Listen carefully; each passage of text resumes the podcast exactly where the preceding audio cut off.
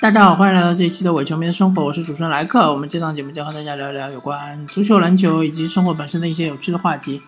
那么这一期我们将和大家聊一聊一个啊和体育稍微沾点边的话题，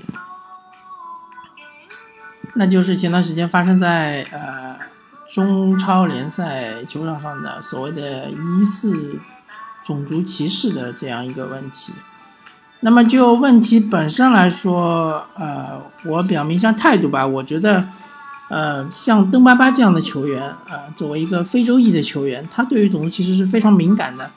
呃，我觉得如果说他是故作姿态，或者说是呃假装受到了种族歧视的攻击，这种情况，呃，出现的可能性是微乎其微的。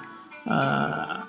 而且我觉得他是听错了，这种可能性我也是微乎其微的，因为种族歧视的词，这个大家都懂啊，啊，其实还挺怎么说呢，啊，还是嗯挺常见的吧，或者说。啊，所以说，呃，我觉得这个事情应该不是空穴来风。应该确实是我们的这位中国球员，他说了有关种族歧视的语言或者单词，呃，引发了邓巴巴的一个激动，嗯，那么在这种情况下，我觉得某一些媒体他说，呃，除了要惩罚这位球员之外，还应该惩罚邓巴巴，因为邓巴巴他，呃，在球场上也做出了不理智的行为，对吧？或者说也很很激动。嗯，这个确实有点带节奏了，因为我觉得这些媒体根本就不能理解这个种族歧视对于一个非洲裔的，不要说球员，就是对于非洲裔的人来说，它到底意味着什么？嗯，那么由从我的角度，我们和大家聊一聊，为什么种族歧视现在在这个国际啊，国际媒体或者说是整个的体育界都是被呃嗤之以鼻，或者说是过街老鼠人人喊打。嗯，其实，呃，我个人来看，种族歧视，种族歧视它是分成几种啊，两种，一种就是广义的种族歧视，广义的种族歧视呢，它范围比较广，啊，主要是指这个优势的种族对于弱势种族的一种歧视的行为或者是言语。那么优势的种族呢，有。啊，那么几种情况。首先，如果说你是在欧洲或者是啊北美大陆的话，那么很明显的白人就是优势种族。不是说白人的人口是占优势，而是白人不管是在财富的拥有量，或者是在社会地位，或者是社会资源的这个集中度来说，都是远远高于其他的少数裔，比如说黑人，比如说黄种人，比如说拉美裔，对吧？都是远远高的，所以很明显，白人是就是优势种族啊。如果是在一些嗯以非洲裔人为主的嗯传统的一些非洲国家呢，我觉得呃反过来可能白种人他反而是个弱势种族啊。但是由于历史的原因，其实这些白种人在非洲裔国家他受到歧视的可能性是微乎其微的。那么还有一种情况，就是在呃东亚或者是东南亚地区，那么很明显，不管是白种人也好，黑黑人也好，他们基本上都属于是啊弱势种族啊。当然，呃，印度和东南亚地区有还是有呃很大比例的黑人的，所以说在啊这种地区，黑人应该不属于是弱势种族，嗯。那么很明显，在中国的话，黄种人很明显就是一个强势种族，对吧？呃，其他的种族相对来说就是一个弱势种族，这就啊证明了，就是说黄种人对黑人说的那些啊种族歧视的话，它其实就是一个很明显的针对黑种人的或者针对弱势种族群体的一种种族歧视。那么。反过来，如果你是在北美地区的话，你如果本身作为少数裔黄种人，对吧？你对于黑人说了种族歧视的话，啊，它的影响可能不会像是在中国啊那么大，因为你本身就是一个弱势种族，然后弱势种族对弱势种族的一种种族歧视，啊，当然也是呃非常不好的一种行为，或者说是非常严重的一个政治不正确，但是整个舆论对于你这种嗯。批评也好，抨击也好，会相对来说会弱很多。那么还有一种就是非常狭义的种族歧视，它指的就是白种人对于黑人的歧视。呃，为什么没有其他的种族呢？比如说，为什么没有拉美裔或者黄种人呢？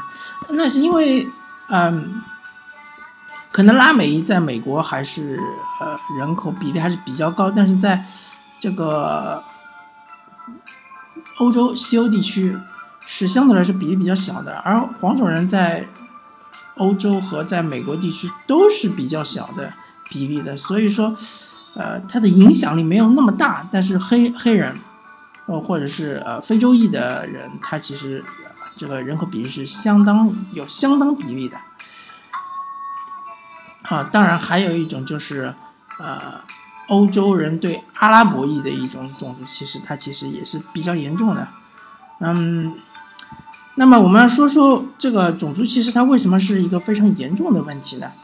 它其实是因为白种人对于呃少数裔，特别是黑人啊，在一两百年前的时候，对于他们的一种奴役和把他们当成商品来进行买卖。我们都知道黑奴对吧？黑人奴隶啊，这种历史是非常长的。那么这种情感其实我们可以呃大概体会一下，就相当于是呃当年抗这个日本啊，由于比较强大，然后占领我们中华对吧？啊那么多的土地，然后奴役我们的人民对吧？然后屠杀我们的人民。他其实白人对于黑人的这种呃对待，其实也也存在这种情况，一种就是屠杀，一种就是呃奴役，对吧？还有一种是当商品来买卖，他完全是不把呃黑人当成人来看。在美国，一直到这个二十世纪大概是五六十年代，才通过了这个种族平等法案，因为在之前虽然说呃独立。虽然说这个南南北战争结束之后，嗯，北方地区其实已经是宣布了这个黑人解放，对吧？就是解放黑奴了，但是黑人还是作为呃区分对待啊，和白人之间是区分对待的。比如说黑人啊，不能坐公共汽车，不能坐白人旁边啊，或者某些餐厅是不欢迎黑人的，就是还是一个种族隔离制度。是有些学校是不招黑人的，只招白人的。这就很明显的一种种族歧视，对吧？一直到很很后面，一直到就是我刚刚说的五六十年代，上世纪五六十年代，才逐渐逐渐的开始，就是呃，真正做到了一种种族平等，对吧？每一个种族都平等。然后随着这个越来越文明，对吧？随着这个社会的文明的进步，呃，我们所谓的政治正确，就认为就是说，尤其是白种人。呃，作为祖先曾经是奴役过黑人的，你这个言语和行为，呃的方面要尤其的注意，对吧？不能有这个种族歧视的这种，呃苗头露出来，是吧？都是非常严重的这种事情。如果说你说了一句种族歧视的话，在公共场合，当然如果你是私下，啊，没人听到，对吧？只是就是说，嗯。只是私下说，那么可能没那么严重，但是，呃，其实也是非常恶劣的，但是可能没那么严重。但是如果你一旦在公共场合，或者你作为一个公众人物，你说了种族歧视的话，或者做了种族歧视的行为，那这个后面的，嗯，这个媒体就会对你狂轰滥炸，对吧？就会对你谴责，然后整个社会就都会对你谴责，而你你原来的职业也好。或者前程也好啊，完全就是毁灭了。所以，大家要清楚，种族歧视是一个非常严重的行为，严重的问题。而在这个国际足联的话，是非常非常厌恶这种行为，也是呃极力要杜绝的，对吧？国际足联是对这个东西非常敏感的。呃，也惩罚了很多知名的球员，大家这个我就不用举例了，大家应该都清楚。嗯，所以说，因为随着我们中超的这个外援水平越来越高，对吧？有很多这种呃非洲裔的球员过来踢球，因为非洲裔的球员相对来说个人能力比较强。那么我们希望能够创造一个比较好的环境，对吧？呃，让他们感受到我们中国人。中华民族，或者说，呃，整个大中华地区，还是非常的呃认可他们的，也是认可一个种族平等的，对吧？呃，其实我也不用多说嘛，大家其实自己呃在日常生活中体会一下，你们其实或者我或者我嘛，包括我主持人本人。其实也是做了很多种族歧视的这些话，或者说了啊，做了很多种族歧视事，或者是呃说了一些很多种族歧视的话，对吧？嗯，这都是其实作为如果你想要啊成为一个国际化的人才，或者说嗯你想要向国际接轨，或者说你这个城市想成为一个国际化的城市，这都需要去注意的地方，对吧？比如说你在某个论坛上面发一个什么黑人问号的这种动图啊，对吧？或者各种黑人搞怪的动图啊，对吧？这都是在我看来都是属于种族歧视，对吧？这个都是没有必要的啊。反正希望大家呃了解这个情况，也能了解能体会邓爸爸他为什么这么愤怒，因为他的祖先当年就是被这个。呃，欧洲人对吧？被白人们当成牲口一样，当成商品一样进行买卖、屠杀、奴役，对吧？嗯，非常多的年，非常非常长的时间，对吧？啊，也也死了很多人，所以他们是时刻铭记。作为后辈来说啊，这些非洲裔的球员也好啊。非洲裔的这些人民也好，都是时刻谨记自己祖先以前受到的磨难，对吧？呃，所以是很反感，不管你是什么人，你只要呃说了一些种族歧视的话，它其实就是触动了他们内心的一种伤痛、伤痕。嗯，希望大家呃对这个东西能够，大家也能够敏感一点，好吧？那么。然后我们再说一个比较有趣的话题，那么就是说，啊，我们来聊聊川普，川总统，对吧？呃，我在这个节目里面从来没有聊过川普。但川普呢，他上台其实已经有一年半以上了，对吧？好，sorry 啊，我这个节目中应该是聊过川普的，应该是很很前面很前面的这个一个节目。然后当时对于川普的态度应该是。一个肯定的态度吧，因为觉得就是呃，他好像是一个比较另类的一个这个政治家，对吧？呃，可能更加真实，对吧？啊，现在我对于他的评价和态度其实有所转变，我从一个肯定的态度转变为一个中性的态度。啊，我对他既不呃推崇或者崇拜，也不贬低或者是这个呃。或者是不认可，对吧？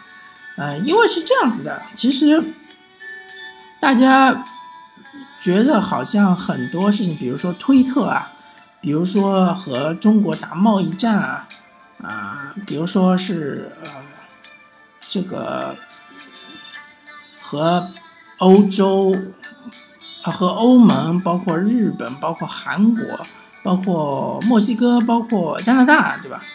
还有包括西最近的土耳其，他和各个盟国之间进行互怼，大家不要以为这是他本人的一种行为，或者是他根据个人喜好做出的选择，那就大错特错了，对吧？川普他只是一个形象，他其实代表的是美国人民的意志，这一点我深信不疑。虽然说他的支持率可能没有超过百分之五十，对吧？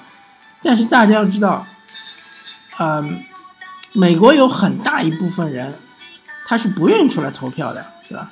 他是不愿意参与政治的。那么这一批人其实你不愿意参加政治，你就被政治所抛弃，所以你的意志是没有呃没有地方可以表达的。那么如果去掉这批人，剩下的那一批愿意参与政治的人，我觉得支持川川普的人还是非常多的。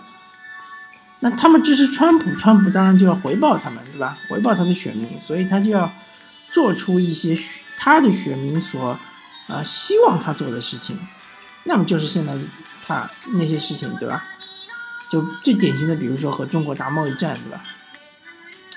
其实很多专家分析说，美国和中国打贸易战不合算，是吧？他们觉得可能，呃，中国出口到美国的很多便宜的东西，其实是造福了美国人民。因为，呃，如果去过美国的人，大家都知道，美国的食品啊，呃，轻工业用品啊，对吧？一些这个日日用品啊，其实都是价格是非常便宜的。就是说，美国人的他的生活成本没有我们想象中这么高，还有他们的汽油也是非常便宜的。那么为什么非常便宜呢？因为他们进口的进来的进价就是非常便宜的，对吧？批发价就非常便宜。那么一旦他对于中国商品加税了之后呢，那么要么就是这个零售商去寻找其他的渠道，要么就是呃进价就提高了。那么很明显，这个会传导到这个居民的。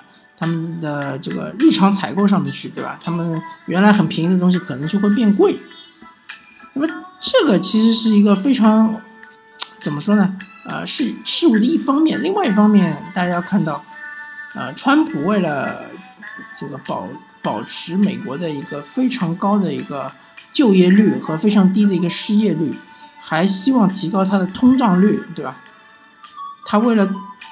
保持现在一个非常高速的这个呃美国经济的发展，它必须要做出一些呃比较激进的行为，就比如说和中国打贸易战，对吧？而且他真的不是说他自己本人想要这么做，真的就是呃很多很大一部分美国人，呃美国民众他们是这么想的，他们认为需要和中国打贸易战。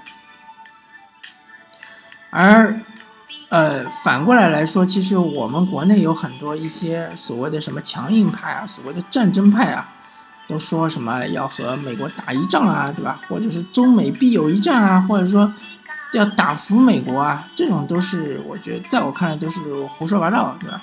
大家如果研究过世界史就知道，呃，进入近代之后，就是工业革命之后，啊，有那么几次是。世界呃第二经济体想要挑战世界第一经济体，啊，每一次都是以惨烈的战争作为结局，对吧？呃，比如说第一次就是，嗯，德国的呃威廉二世，对吧？啊，德皇威廉二世，他觉得自己德国已经实力非常强大了，钢铁产量已经很高了啊，但是为什么没有殖民地呢？因为殖民地都被英国和法国占占领了，那他觉得世界秩序要重新啊，重新安排一下，对吧？要这个重新啊，大家重新瓜分，那么所以他就发动了第一次世界大战，或者说不是他发动的吧，但是。真正第一次世界大战这个发动的原因就是这样的，然后第一次世界大战打完之后，对吧？德国惨惨败，对吧？然后过了一段时间，德国又重新崛起了，崛起了之后，这个时候世界第一经济体是美国，世界经世界第二经济体依然是德国，德国他依然想要挑战世界第一经济体，当然，他的方式不是向美国宣战，而是向整个欧洲宣战，对吧？他希望拿下整个欧洲，然后背靠欧洲去这个挑战美国，对吧？最后的结果大家也知道了，对吧？死了几千万人之后，德国又失败了。所以不要去做这些无谓的妄想，是没有意义的，对吧？不要说中国人多，死死掉一批也无所谓，如果死在你头上呢，对吧？如果死到你的亲戚身上呢，对吧？如果死在你的朋友身上呢，对吧，这种想法都是非常危险的，也是非常愚蠢的。那么还有一部分人呢，他们非常欣赏川普。他们为什么欣赏川普呢？因为他们认为川普是一位明君，那就是一种中国古代啊所谓的儒家哲学思想的一种嗯投射吧。他们认为川普是一个非常强硬的领导人，对吧？啊，非常能够带领美国呃美国复兴，对吧？啊，Make America Great Again，对吧？呃，然后也希望也妄想或者说也期待着中国也出现这样一位领导人，对吧？带领我们中国能够走向世界巅峰，啊，这都是一种妄想或者说是一种非常浅薄的想法。因为川普总统，就像我前面说的，他绝对不是代表自己，他是代表美国人民。总统的权力是有限的，虽然说总统的权力比起几年前或者是十几年前是有所扩大了，但是他还是有限的。川普总统他为什么这么紧张中期选举呢？对吧？因为对于美国来说，他的呃众议院和参议院。是对于总统是非常非常重要的一个牵制力。如果说参众议院和参议院不掌握在，呃，川普总统所在的共和党手上，而是掌握到了民主党手上之后，川普总统他就变成了一个，呃，或者说是个瘸腿总统，他完全就是没有任何的可能性再通过任何的法令法案，对吧？那么这样的话，川普总统他其实就。完全会受制于国会，对吧？所以说，大家千万不要认为川普总统好像就当了皇帝，这完全不是一个概念。他只是执行他自己的职责，他只是为他的选民发声而已，或者说，他可能没有这么狭隘，他不仅仅是为自己的选民发声。他应该是为大多数的美国民众、美国的公民发声，对吧？包括那些没有选他的人，包括那些啊没有达到进呃选举年龄的青少年，包括那些啊可能已经啊走不了路了，对吧？没有办法进行投票的那些啊老年老年人，对吧？啊。其实他就是这么回事儿，他其实就是一个形象而已。等到他一旦卸任总统，对吧？回归他正常的生活了之后，我们才会看到一个真正的川普他是什么样的人。也许到那个时候我们还不能看到，因为他依然是个商人，对吧？他依然要代表公司的形象。只有他真正退休了、退下来了，他把这个公司交给了他的女儿或者他的女婿，这个时候我们才会看到一个。真正的川普，他的这个人是怎么样子的？所以，作为我们中国的吃瓜群众，也不要对川总统有太大的期望，或者也不要对他有太大的想象、太大的投射。同时，吃瓜群众们也不要认为美国和中国打贸易战，中国就应该强硬的回复，对吧？这个都是不正确的想法，也是不正确的做法。大家要记得一句话，我前段时间在一篇文章里看到的，就是说，当美国和中国打贸易战的时候，中国的呃发言人或者商务部发言人曾经说过，说我们中国将会不惜一切代价，对吧？呃，反击美国，或者说是维护中国的利益，对吧？呃，大家一开始吃瓜群众认为。他这句话里面的“我们”两个字是代表了，呃，我们的这些网友或者说吃瓜群众，或者说我们吃瓜群众是包含在我们里面的，对吧？最后我们可能会发现，啊，我们的吃瓜群众和我们的网友是被包含在利益里面的，所以我们这些普通人其实就是被牺牲掉的利益，而不是说做出决定的主体。请大家要记住这句话。请大家要想一想这句话，对吧？贸易战真的就是最后损失最大的是企业和普通人，而不是国家这个政体。